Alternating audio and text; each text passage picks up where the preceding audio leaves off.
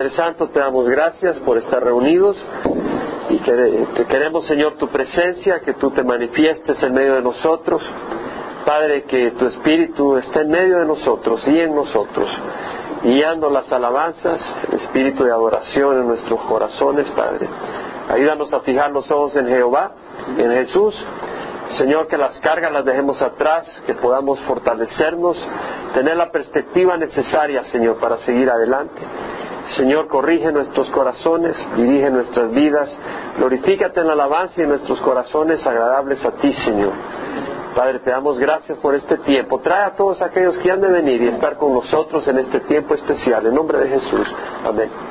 Entonces estamos en el Salmo 9. Salmo de David. Ya cubrimos los primeros cuatro versículos, pero lo vamos a leer como eh, introducción al resto. Es un salmo de David sobre Mutlaben, o muerte del hijo, eh, significa eso, o puede ser también un instrumento musical o una tonada para el director del coro. Alabaré a Jehová con todo mi corazón, es decir, lanzaré, eh, eh, tiraré, es lo que quiere decir acá, es, dar gracias a Jehová, no a cualquier Dios, sino al Dios vivo, con todo mi corazón, con todo mi ser con toda mi inteligencia, con todo mi entendimiento, con toda eh, mi pasión. Todas tus maravillas cantaré o contaré. Eh, todas sus maravillas, hemos hablado de todas las maravillas que el Señor ha hecho, hablando de la creación, del perdón de nuestros pecados, de la salvación, oraciones contestadas, en ti me alegraré y me regocijaré, es en ti. No hablaremos de nuestras obras, sino de lo que Dios ha hecho en nuestra vida y a través de nuestra vida. En ti, en el Señor, no en las circunstancias. Me alegraré y me regocijaré, me alegraré, estaré contento, estaré agradado y me regocijaré, estaré lleno de regocijo, me exult, exalt o eh, gloriaré es en español. Me sentiré eh, orgulloso en mi Señor. Cantaré alabanzas. La palabra allá, eh, cantaré alabanzas en el hebreo es hacer música con un instrumento, eh, levantar alabanzas al nombre o altísimo. La palabra altísimo es Elión, que quiere decir el más alto. The most high the highest, o sea, no hay nadie más alto que Él, es el Dios más, más maravilloso. Cuando mis enemigos retroceden, tropiezan y perecen delante de ti. O sea, los enemigos, ya hemos hablado que hay tres enemigos, la carne, el mundo y Satanás. Cuando los enemigos retroceden, tropiezan y perecen delante de ti. ¿Cómo delante de ti? Porque yo estoy en las manos de Dios. Y si estoy en las manos de Dios, el enemigo va a retroceder. Y podemos hacer que la carne, que es enemiga a nuestra alma, retroceda por el poder del Espíritu Santo y que el mundo retroceda. Tenemos que huir de las tentaciones, pero el mundo va a retroceder y Satanás nos dejará en paz si nos encomendamos al Señor. Porque tú has mantenido mi derecho y mi causa, dice. Es decir, la razón por que el enemigo eh, retrocede es porque el Señor ha establecido, ha ordenado, ha mandado, ha traído a fruto el derecho de David y su causa, su derecho legal. El derecho legal es protección. ¿Por qué? Y su causa, porque la causa de David era la causa de Dios buscar la voluntad de Dios, buscar el reino de Dios sobre el pueblo de Dios, sobre su vida. Él amaba al Señor, entonces la causa de David era la causa de Dios y el enemigo tenía que huir. Te sientas en el trono juzgando con justicia. El Señor juzga, el Señor no ignora, puede tener paciencia, pero no ignora. Él juzga con justicia. Ahora vamos al capítulo 9, versículo 5. Dice, has reprendido a las naciones, has destruido al impío, has borrado su nombre para siempre jamás. El enemigo ha llegado a su fin en desolación eterna y tú has destruido sus ciudades. Su recuerdo ha perecido con ellas. Has reprendido, es decir, has reprochado ha regañado a las naciones. La palabra naciones acá es goí, que eh, la mayoría de las traducciones en inglés la traduce naciones, en la King James Version y la Webster la traducen de heathen, los paganos. y realmente la palabra puede significar naciones en general, o puede referirse a la nación de Israel, o puede referirse a aquellas naciones excepto Israel, o sea, las otras naciones que no tienen a Jehová como su Dios, los paganos. Entonces, ¿cómo saber a qué se refiere? Basándose en el contexto. Cuando vemos el Salmo nos estamos dando cuenta que aquí está hablando no de Israel, pero a todas aquellas naciones que no tienen a Jehová como su Dios. Entonces dice, ha reprochado a las naciones, ha destruido al impío. La palabra impío acá es criminal, culpable de crimen, de pecado contra Dios y contra el hombre. Y ahí todo el mundo es impío, aparte de los que hemos sido lavados por la sangre de Jesús. Has borrado su nombre para siempre jamás. Entonces acá está diciendo David, has reprendido a aquellas naciones que venían contra Israel, los filisteos, los amonitas, los moabitas. ¿Eh? El Señor los venció a través de la mano de David. ¿Ves? Entonces, al hacerlo, estaba reprendiendo a esas naciones, estaba destruyendo a los impíos, destruyó a Goliat, destruyó a los filisteos. Has borrado su nombre para siempre, el enemigo ha llegado a su fin en desolación eterna. La palabra y siempre jamás has borrado su nombre, es decir, ya no hay memoria del impío, ya no hay memoria de esas naciones, el Señor las ha borrado para siempre jamás. La palabra siempre es olam, es decir, siempre, perpetuamente, eh, un tiempo antigüedad, o sea, una antigüedad de años, y jamás es también eh, siempre, eternidad, perpetuamente, continuo futuro, perpetuidad de tiempo. Lo que está diciendo, has borrado su nombre para siempre, para siempre lo que está diciendo. Está hablando de la eternidad, de la, de la desgracia, del desprecio y de la destrucción del impío cosa seria. Y luego dice, el enemigo ha llegado a su fin. La palabra fin acá en el hebreo es estar consumido, gastado, acabado, tocar fondo, completamente acabado. Es decir, ya no hay recursos, ya no hay tiempo, ya no hay tesoro, ya no hay nada valioso. Es decir, el enemigo ha llegado a fondo, quedó barrido, llegó a donde no tiene ni tiempo para arrepentirse, donde no tiene ni tiempo para poder contar algunas bendiciones, donde no tiene ni tiempo para echarse una carnita asada. Llegó donde ya no hay nada, barrido. El enemigo ha llegado a su fin en desolación. La palabra desolación acá es corbá, es decir, un lugar hecho nada, acabado, seco, arruinado, desolado. El enemigo ha llegado a su fin en desolación eterna. Otra vez vemos la eternidad, siempre. Entonces vemos que acá está hablando que el impío su nombre ha sido borrado para siempre jamás. Ha sido destruido y ha llegado a una desolación eterna. Hermanos, contrario a lo que enseña cierta secta, el hombre no desaparece cuando muere. Y el Señor tiene un juicio divino eterno. En Marcos 9, 43 al 48 dice, si tu mano te es ocasión de pecar, córtala. Te es mejor entrar manco a la vida que con las dos manos ir al infierno, al fuego eterno, donde el gusano de ellos no muere ni el fuego se apaga. No tendría sentido decir el gusano de ellos no muere si uno muriera, pero lo que está diciendo es que uno queda en una existencia eterna y el gusano, el castigo, no muere y el fuego no se apaga. Luego dice, si tu pie te es ocasión de pecar, córtalo. Te es mejor entrar cojo a la vida que con los dos pies ser echado al infierno donde el gusano de ellos no muere y el fuego no se apaga. Y si tu, tu, ojo te es ocasión de pecar, sácatelo. Te es mejor entrar al reino de Dios con un solo ojo que con los dos ojos ser echado al infierno, donde el gusano de ellos no muere y el fuego no se apaga. Tres veces vemos la eternidad de esa condición. El ser humano ha sido creado para eternidad.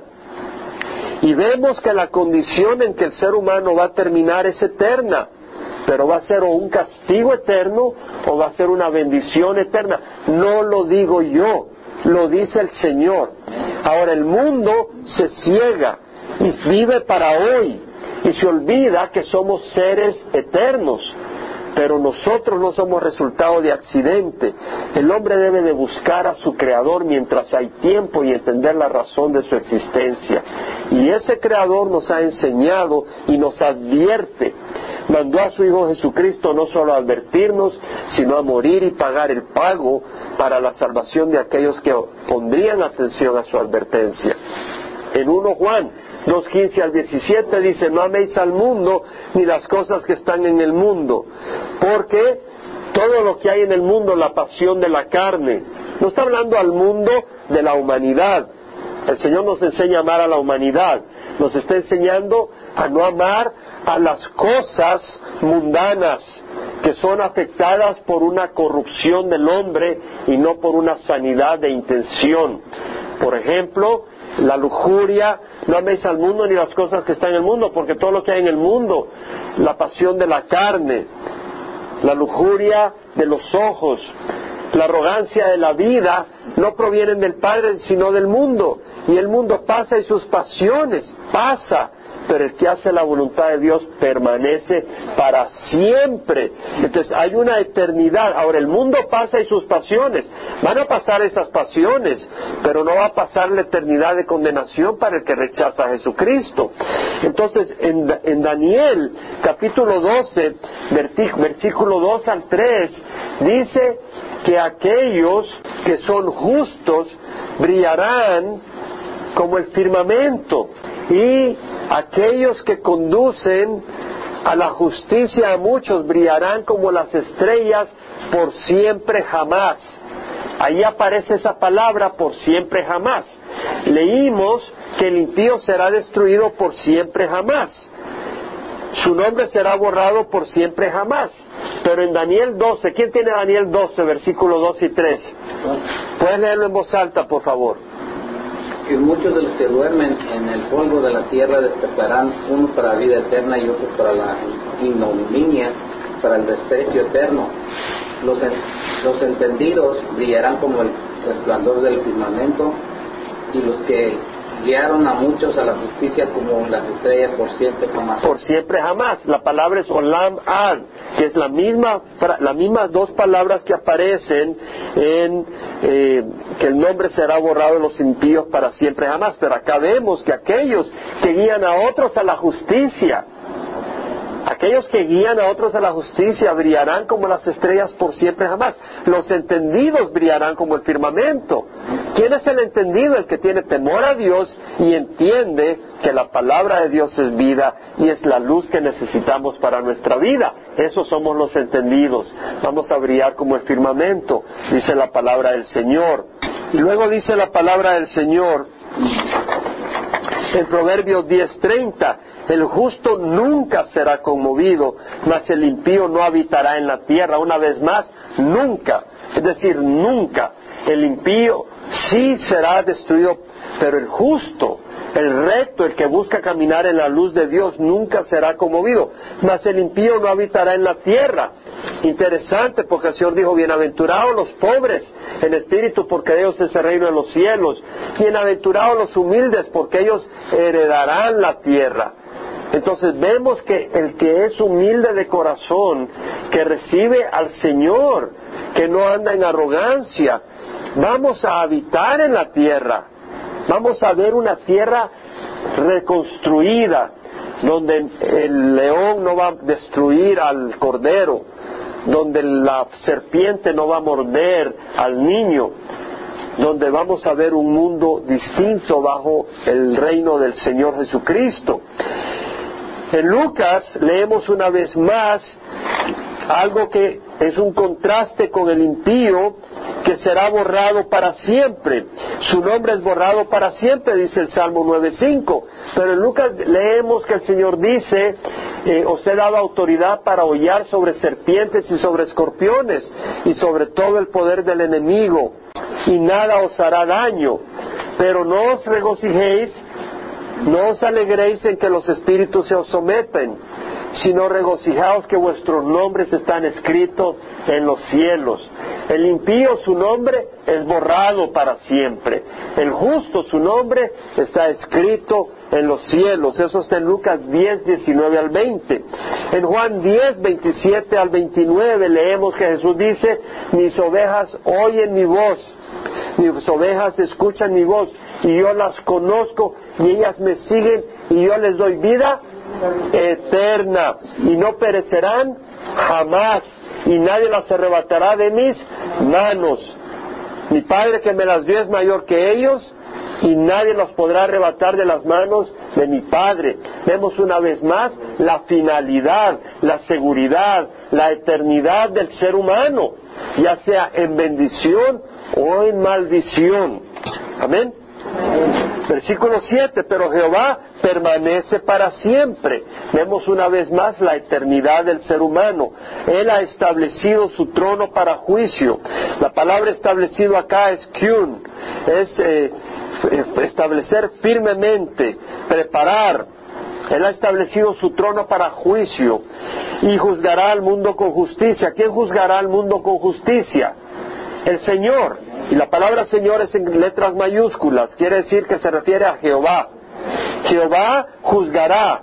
La palabra juzgará acá es chapat. ¿Mm? Allá en El Salvador los policías le dicen chaparotes, le decían, ¿te acuerdas? ¿Te acuerdas? Chaparotes. ¿eh? Ahora digo, tal vez lo sacaron del hebreo porque chafat quiere decir juzgar. Pero bueno, es alguna, se me cruzaron los cables tal vez.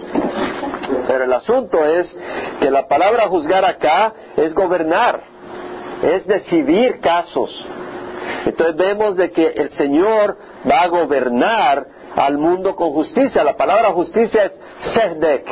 Ahora, ¿han oído hablar de Melquisedec? Melquisedec quiere decir rey de justicia. Ahora, Melquisedec era rey de qué ciudad? De Salem. De Salem, hombre estudioso de la palabra, gloria al Señor. Entonces, Salem quiere decir paz. Entonces, Melquisedec, que quiere decir el rey de justicia, también es rey de paz. Cuando Abraham terminó la batalla contra los reyes y logró rescatar a su sobrino Lot, vio a Melquisedec que le salió al encuentro y le dio el 10% de todo. Y dice la palabra del Señor de que Jesús es un sacerdote para siempre de la orden de Melquisedec, porque el Antiguo Testamento no menciona quién es el papá ni la mamá de Melquisedec, ni menciona cuándo muere. Entonces dice, es un sacerdocio distinto que el sacerdocio levita. Ese sacerdocio es de un hombre que no tiene principio ni fin, que es rey. Melquisedec, rey de paz, rey de Salem rey de paz, y Melquisedec, rey de justicia. Amén. ¿Quién es el que es de acuerdo a la orden de, los sacerdotes de Melquisedec? Jesucristo. Él es rey de justicia, Él es el que va a gobernar para siempre. Un niño nos ha nacido, un hijo nos ha sido dado. La soberanía reposará sobre, su sobre sus hombros. ¿Se ¿Se llamará su nombre?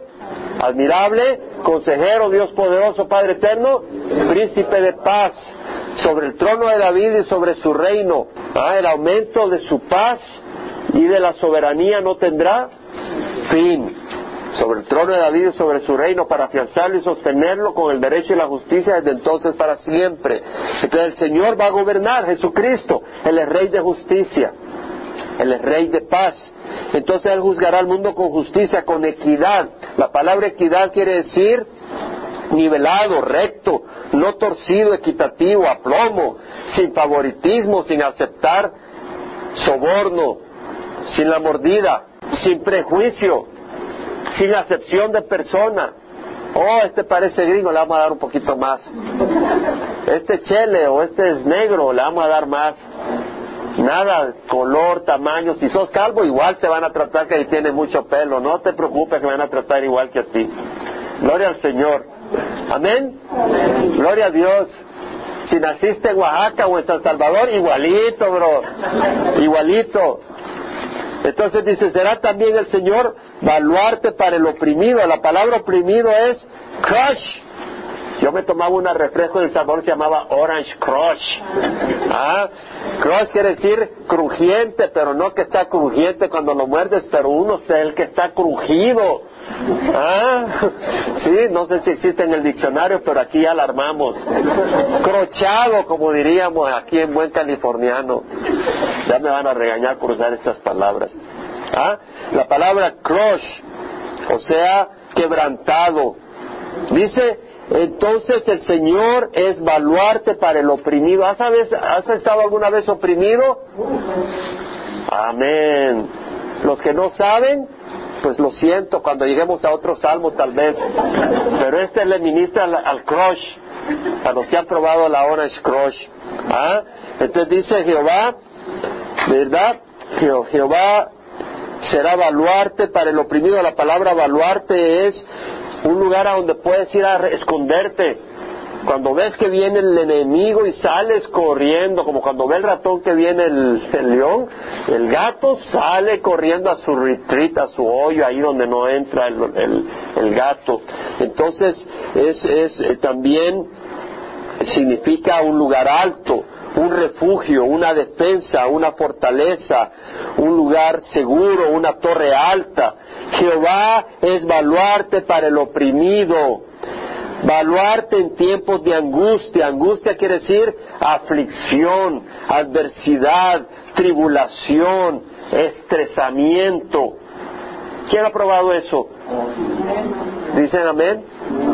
O aquí hay solo los intocables. Había una película que se llamaba Los Intocables cuando yo estaba creciendo. ¿Quién la vio? Ya son tan jóvenes todos, yo soy el único viejo. No veían televisión ustedes. En ti pondrán su confianza los que conocen tu nombre. ¿Cómo pueden poner la confianza en quien no conocen su nombre? En ti pondrán su confianza los que conocen tu nombre, porque tú, oh Jehová, no has abandonado a los que te buscan. La traducción mejor es no has abandonado. Entonces vemos acá que en el Señor, en Jehová, pondrán su confianza. En Romanos 10.11 dice, todo el que cree en Él no será avergonzado. En Proverbios 18.10 dice, el nombre de Jehová es torre fuerte, a ella corre el justo y estará salvo. Romanos 10.13 dice, todo el que invoque el nombre del Señor será salvo. Pero también dice, ¿cómo pues invocarán en aquel en quien no han creído? ¿Y cómo creerán en aquel de quien no han oído. ¿Y cómo oirán si no hay quien les predique? ¿Y cómo predicarán si no han sido enviados? Por eso dice la palabra, benditos son los pies, hermosos son los pies de los que llevan el Evangelio de la paz. Entonces, hermanos, hay gente que no puede poner su confianza en Jehová. La ponen en organizaciones, la ponen en sistemas, las ponen en santos, la ponen porque no conocen el nombre de Jehová, o la ponen en sí mismos. Pero nosotros la podemos poner en el Señor. Dice, cantad alabanzas a Jehová que mora en Sión. Ahora el Señor está en todas partes. Cuando dice mora en Sión está diciendo que Él se manifestaba en Jerusalén. ¿Dónde se manifiesta el Señor ahora? La hora viene y ahora es cuando adoraréis no en este monte ni en Jerusalén, porque Dios es espíritu y los que le adoren han de adorarle en espíritu y verdad. Y nosotros somos templo del Espíritu Santo. Y Dios está en nosotros. Dios se manifiesta en nuestras vidas. Entonces dice, cantad alabanza a Jehová. Una vez más, todas tus maravillas contaré, dijo el Salmo 9.1 Salmo 9.2, cantaré alabanzas a tu nombre. Salmo 11, 9.11, cantaré alabanzas a Jehová que mora en. Proclamar, es decir, declarar, hacer público, hacer conocer entre los pueblos sus proezas, sus obras. ¿Cuáles proezas? El enemigo viene y dice, somos crush a veces, pasamos angustia, somos estresados, pasamos dificultad. Tiene que ocurrir eso porque Dios tiene un plan en todo eso. Y cuando el Señor nos libera de esas situaciones podemos declarar sus proezas, porque es la mano del Señor. Entonces tiene que haber dificultad para que haya victoria. No puede haber victoria si no hay dificultad. Si tú dices, bueno, me subí una, una escalera de dos pulgadas. Oye, qué impresionante, qué va fabuloso, te felicitamos. Ahora sí dice, me subí una montaña de siete mil pies. ¡Wow! Oye, qué bueno.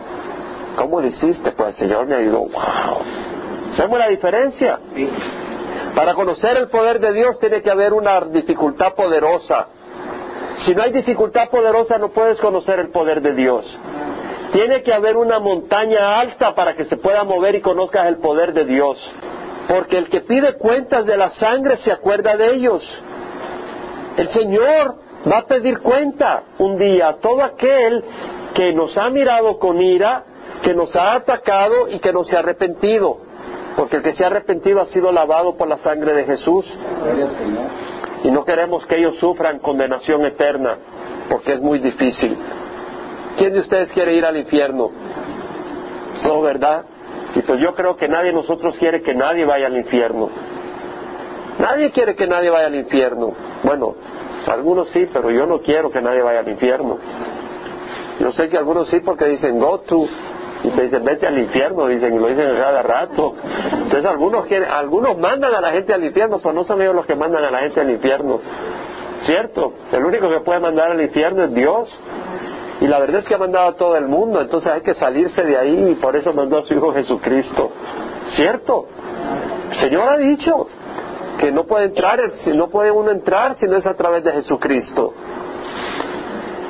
Entonces dice, no olvida el clamor de los afligidos, pero ¿cómo pueden clamar? ¿Cómo pueden clamar si no conocen el nombre del Señor? Una vez más, de los afligidos. Quiere decir de que hay que estar afligido para clamar y que Él no va a responder si no hay clamor. Y no hay clamor si no hay aflicción. Oh Jehová, ten de mí, mira mi aflicción por causa de los que me aborrecen. David reconoce que está afligido. No consideres extraño si tú pasas aflicción. Ahora, nosotros queremos pasar aflicciones que no duelen. Queremos pasar angustias que no nos asustan. Queremos pasar problemas que ni nos quitan la mente ni el pensamiento.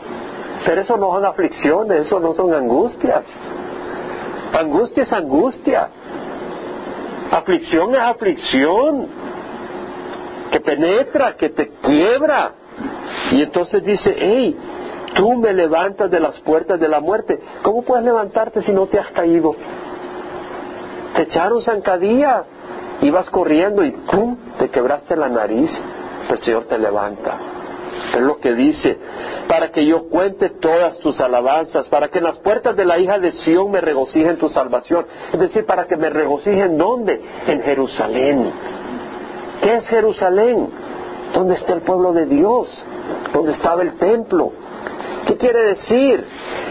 Señor, tú me levantas de las puertas de la muerte para que cuando esté en la congregación yo dé testimonio ante el pueblo de Dios. ¿No hemos tenido tiempo de testimonio acá? No ahorita, pero muchas oportunidades en la congregación. Damos tiempo para que des testimonio. Y algunos dicen, mira lo que el Señor hizo con mi cónyuge, o lo que hizo con mi hijo, o lo que hizo en el trabajo, o lo que me hizo con la salud, o cómo me ayudó en el trago, o en este problema, o en el otro, o yo era esto y era lo otro, y el Señor hizo esto, y el Señor hizo lo otro. Entonces lo dices en la congregación. Las naciones se han hundido en el foso que hicieron. En la red que escondieron quedó prendido su pie. Es decir, venían los filisteos contra David y David los arrasó. Y a lo largo de la historia bíblica vemos cómo venía el enemigo y el Señor los destruyó. Y dice que en los últimos días traerá las naciones contra Jerusalén pero no se dan cuenta que están llegando al foso porque ahí van a caer, el Señor los va a destruir. ¿Cierto? ¿Lo hemos leído o no? Entonces vemos las naciones que se han hundido en el foso que hicieron, en la red que escondieron quedó prendido su pie. Jehová se ha dado a conocer cómo por su poder, por su poder liberador, ha ejecutado juicio. El impío es atrapado en la obra de sus manos, hermanos. El que no está con Jesús está contra Él. ¿No lo dijo Jesucristo? El que no está conmigo está contra mí. Entonces quiere decir que el impío va a ser atrapado. Los impíos volverán al Seol, es decir, a la tumba. Todas las naciones que se olvidan de Dios, un momento, ¿por qué las naciones? Un momento hay que separar la iglesia del Estado. Es una gran mentira. ¿Me oyeron? Es una gran mentira. ¿Quién estableció las naciones? Dios. ¿Quién estableció los gobiernos? Dios es el que permite, no le dijo a Pilatos, no tendrías autoridad si no te hubiera sido dado de arriba. El necesitado no será olvidado para siempre, será olvidado temporalmente. ¿Por qué? Para que clamemos a Dios. Porque si no hay necesidad no clamamos a Dios y no conocemos a Dios. Y en la medida que estamos necesitados aprendemos a depender de Dios y a necesitar a Dios Hermano, cuando tú dependes 100% de Dios, no hay nada de ti en lo que te puedas vanagloriar. Pero cuando tú no estás quebrantado, te vanaglorías aquí, te vanaglorías allá. ¿Cierto? Entonces vemos, el necesitado no será olvidado para siempre, ni la esperanza de los afligidos perecerá eternamente. O sea que no será para, o sea, la esperanza. ¿Cuál es la esperanza de nosotros cuando estamos afligidos? ¿Cuál es la esperanza? ¿El, IRS? ¿Uncle Sam? ¿Cuál es la esperanza, hermanos? Jesucristo. Si no lo dicen ni en la iglesia, ¿dónde lo van a decir, hermanos? ¿Quién es la esperanza? Jesucristo. ¿Mm? Entonces dice, ni la esperanza de los afligidos perecerá eternamente. Nosotros tenemos esperanza en Jesucristo. Levántate, oh Jehová, no prevalezca el hombre. Interesante. No prevalezca el hombre.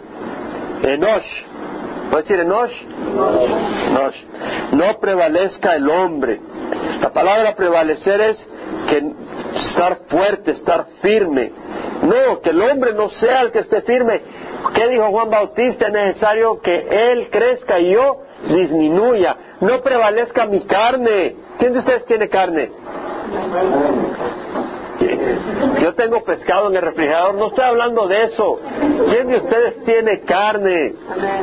Yo estoy puro huesos, hermano, no tienes carne. Estoy hablando de una naturaleza pecadora. Amén. Una naturaleza carnal. Hay una naturaleza que tiende al pecado, ¿no, Salvador? Sí, hay una naturaleza que tiende al pecado. Esa es la naturaleza pecadora, la carne. Entonces, eh, Juan dijo, es necesario que yo disminuya y que él crezca. ¿Ah?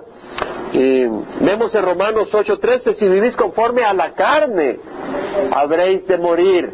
Pero si por el Espíritu ponéis a muerte las obras de la carne, viviréis. Porque todos los que están guiados por el Espíritu de Dios, los tales, son hijos de Dios. Quiere decir de que no prevalezca la carne en nuestra vida. No prevalezca la naturaleza pecadora en nuestra vida. Necesitamos por el Espíritu poner la muerte. Pablo dijo, con Cristo he sido un crucificado. Ya no soy yo el que vive, mas Cristo vive en mí. Entonces, ¿sabes qué hace el Señor? Nos pone en situaciones para ver quién está viva, la carne o el Espíritu. Y cuando estamos en situaciones, sacamos los dientes y gritamos. Hoy estaba en el parque dando volantes y se armó un pleito en una señora que tenía su pequeñito y un señor y se empezaron a decir malas palabras y gritos. Y ahí estaba otro señor poniendo su, que estaba recogiendo las carretas y le dice, Señor, es su culpa, que no cuida a su niño, lo debería agarrar con la mano. Y lo agarró con insultos.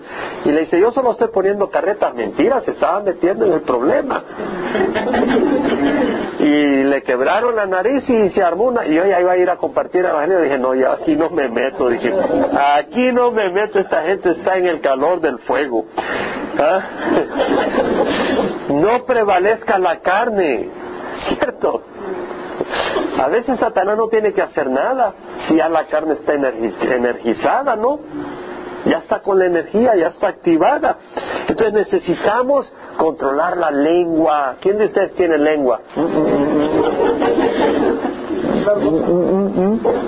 Tenemos lengua. Tenemos que controlar la lengua, hermanos. ¿Quién puede controlar la lengua? El Espíritu Santo. Nadie quiere decir que estamos en derrota. El Espíritu Santo. Por eso necesitamos la palabra del Señor. ¿Verdad que necesitamos la palabra del Señor? ¿O solo yo necesito la palabra del Señor? Ustedes son bien controlados. Mire, aquí nadie dice ni una mala palabra. Todos son perfectos. Nadie grita acá. Pero nadie ha gritado acá. Nadie, nadie se le ha sacado el indio. Se le ha salido el indio, decimos El Salvador. ¿Verdad? Yo no dice porque dicen el indio y no el gringo.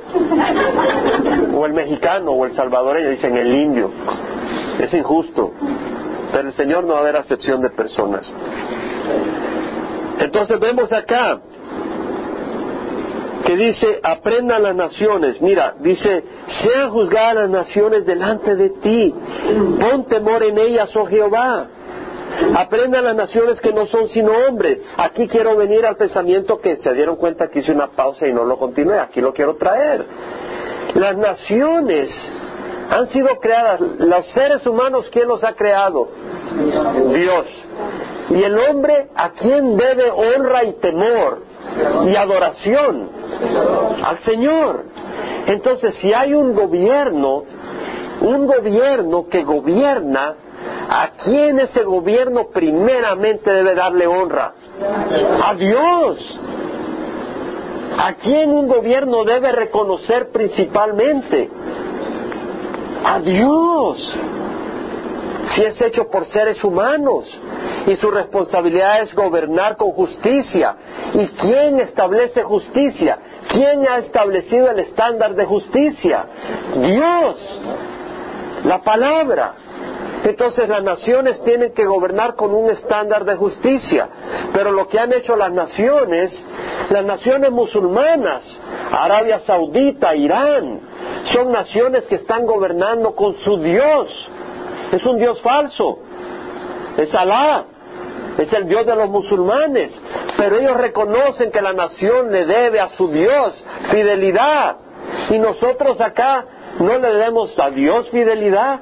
Y acá venimos y decimos, vamos a separar la fe de todo el mundo, del gobierno. Y ya entonces no enseñas la palabra de Dios, ya no enseñas en escuela el temor a Dios. Venimos del mono. Mm, nos portamos como monos. Venimos de las bestias. Nos comportamos como bestias. Pero no porque vengamos de las bestias, sino porque Satanás ha distorsionado la naturaleza humana a través del pecado. Y necesitamos una transformación y esa transformación solo la puede hacer Cristo. Y hablando de transformación, pon temor en ellas. El gobierno de Estados Unidos no tiene temor a Dios. ¿Por qué digo eso? Porque ahora ya tú no puedes celebrar, le llaman Spring Break, le llaman eh, descanso de primavera, ya no le llaman Semana Santa para no identificarse, ya no dicen Navidad o feliz Navidad, ¿no? Porque eso puede ofender, pero hay un Dios vivo y hay que, eh, entonces separan a, a Dios, entonces eh, sus leyes, ya, ¿qué, ¿qué están tratando de hacer? Están tratando de gobernar sin Dios y están uniéndose con otros gobiernos donde ellos gobiernan sin Dios y lo que prevalece y lo que manda es el humanismo. ¿Y qué dice el humanismo? Ya ahora Obama está poniendo una ley o quitando la ley que había puesto Bush donde el médico no podía, si él sentía problema de conciencia, tenía derecho a no realizar un aborto. Ahora Obama está quitando esa ley o poniendo la ley nueva de manera que un médico va a estar obligado a hacer aborto aunque vaya contra su conciencia. Y si no, le van a quitar el puesto al médico. Pues a mí que me lo quiten. Mejor vender papas que estar en el infierno. ¿No? Porque tú no puedes estar destruyendo vidas y creer que va a ir al cielo. No va a ser así la cosa. Entonces vemos acá el hecho de separar la fe, el Dios al que debemos de honrar. Lo que debería de hacer el Senado es investigar si Dios realmente existe y luego ver eh, si Dios realmente existe, si Jesús es realmente el Hijo de Dios. Y si Jesús es el Hijo de Dios, empezar a gobernar esta nación de acuerdo a los principios de Cristo. hermano, usted está loco. Sí, así dijeron de Jesucristo, ¿no? ¿No? Llegó María y sus hermanos a llevarse a Jesucristo, pues decía que estaban locos. ¿No decían eso de Jesucristo? ¿Por qué? Porque era el Mesías y se suponía que iba a tener reuniones de alto nivel con los sacerdotes, con los líderes, ver cómo se iban a echar a los romanos por fuera, cómo Jesús iba a empezar a gobernar, cómo iba a empezar ese reinado, estaban esperando eso. ¿Y qué lo vieron? Caminando a pie, ni siquiera en burro o en caballo, en las calles, por calles polvorientas, compasionado por los quebrantados, preocupado, eh, con eh, compasión, eh, triste al ver a aquellos como ovejas sin pastor, sanando al enfermo, decían que estabas endemoniado. Y llegó María y sus hermanos diciendo, está fuera de sí. Y así van a decir de ti cuando sigas a Jesucristo en espíritu y verdad y de todo corazón. Es decir, está fuera de sí, porque vas a empezar a hacer cosas que tus vecinos no hacen, cosas que en la misma iglesia no hacen. ¿Cierto? ¿A quién estás siguiendo? A veces en la misma iglesia, a si está loco, mira lo que hizo. Ahora, puedes que hagas locura, que sean por locura, locura. Yo no digo que te pongas a hacer locuras, locuras. Estoy hablando de locuras espirituales. ¿Me entiendes, hermano? El mundo no va a entender cuando empiezas a seguir a Cristo de corazón. Mira este loco, van a decir. No quiere decir que vas a abandonar a tus hijos, a tu familia. Y ya lo vas a dejar que busquen trabajo y que coman y crean como le hacen, porque Dios te llamó a las misiones. Tienes que alimentarlos, tienes que alimentar a tus hijos. ¿Cierto? Aprenda a las naciones que no son sino hombres. ¿Usted sabe la palabra hombre cuál es en hebreo? Ya la dije. Enosh. ¿Y sabe por qué se la menciono? Porque es muy interesante. ¿Ah? ¿Quién de ustedes es hombre? A ver. Está bueno. El que no levanta la mano, aquí se muere por si es hombre y no levanta la mano, aquí rápido se lo van a comer. Ok. Oiga bien con mucho orgullo levantaron la mano, ¿verdad? Ahora vamos a bajar la cabeza. Oiga, ¿de dónde viene la palabra? La hermana se ríe. Eso, échale, échale, pastor. La palabra viene de Anosh. ¿Y sabe qué quiere decir? Ser débil, enfermo, frágil, incurable, estar bien enfermo, desesperadamente malvado. Salimos tronados. Sí, Dios sabe qué palabras usa para nosotros. ¿Ah? Pero, para que no se sientan excluidas las hermanas, la palabra, la palabra Enoch también se refiere a la humanidad. Y eso es lo que somos, ¿no? Pero, dice la palabra del Señor, que Jesús vino a los suyos y los suyos no le recibieron, pero a los que recibieron, a los que creen en su nombre les dio derecho de ser llamados hijos de Dios, nacidos no de voluntad de hombre, ni de carne, ni de sangre, sino de Dios. Mirad cuál gran amor nos ha dado el Padre para que seamos llamados hijos de Dios y eso somos. Por eso el mundo no nos conoce porque no le conoció a Él. Amados, ahora somos hijos de Dios y no se ha manifestado lo que habremos de ser pero sabemos que cuando Él venga le veremos tal como Él es y seremos como Él. Y el que tiene puesta esta esperanza puesta en Él, se purifica así como Él es puro. ¿Quién dice amén? Gloria a Dios. Vamos a cerrar los ojos y cerrar en oración. Padre, somos Enosh, pero también somos hijos de Dios. Y te damos gracias por tu promesa y tu esperanza. Y Padre, que tu palabra sea un alimento que nos fortalezca en la angustia, en la lucha, en la dificultad, en la tristeza. Que podamos recordar que tú estás con nosotros. Y aquí yo estoy con ustedes todos los días hasta el fin de los tiempos. Y tú estás con nosotros. Y Dios está por nosotros, ¿quién contra nosotros? Aquel que no eximió a su Hijo, sino que lo entregó por todos nosotros, ¿cómo no nos concederá con Él todas las cosas? Señor, mira nuestra necesidad y Señor responde a la necesidad de cada uno.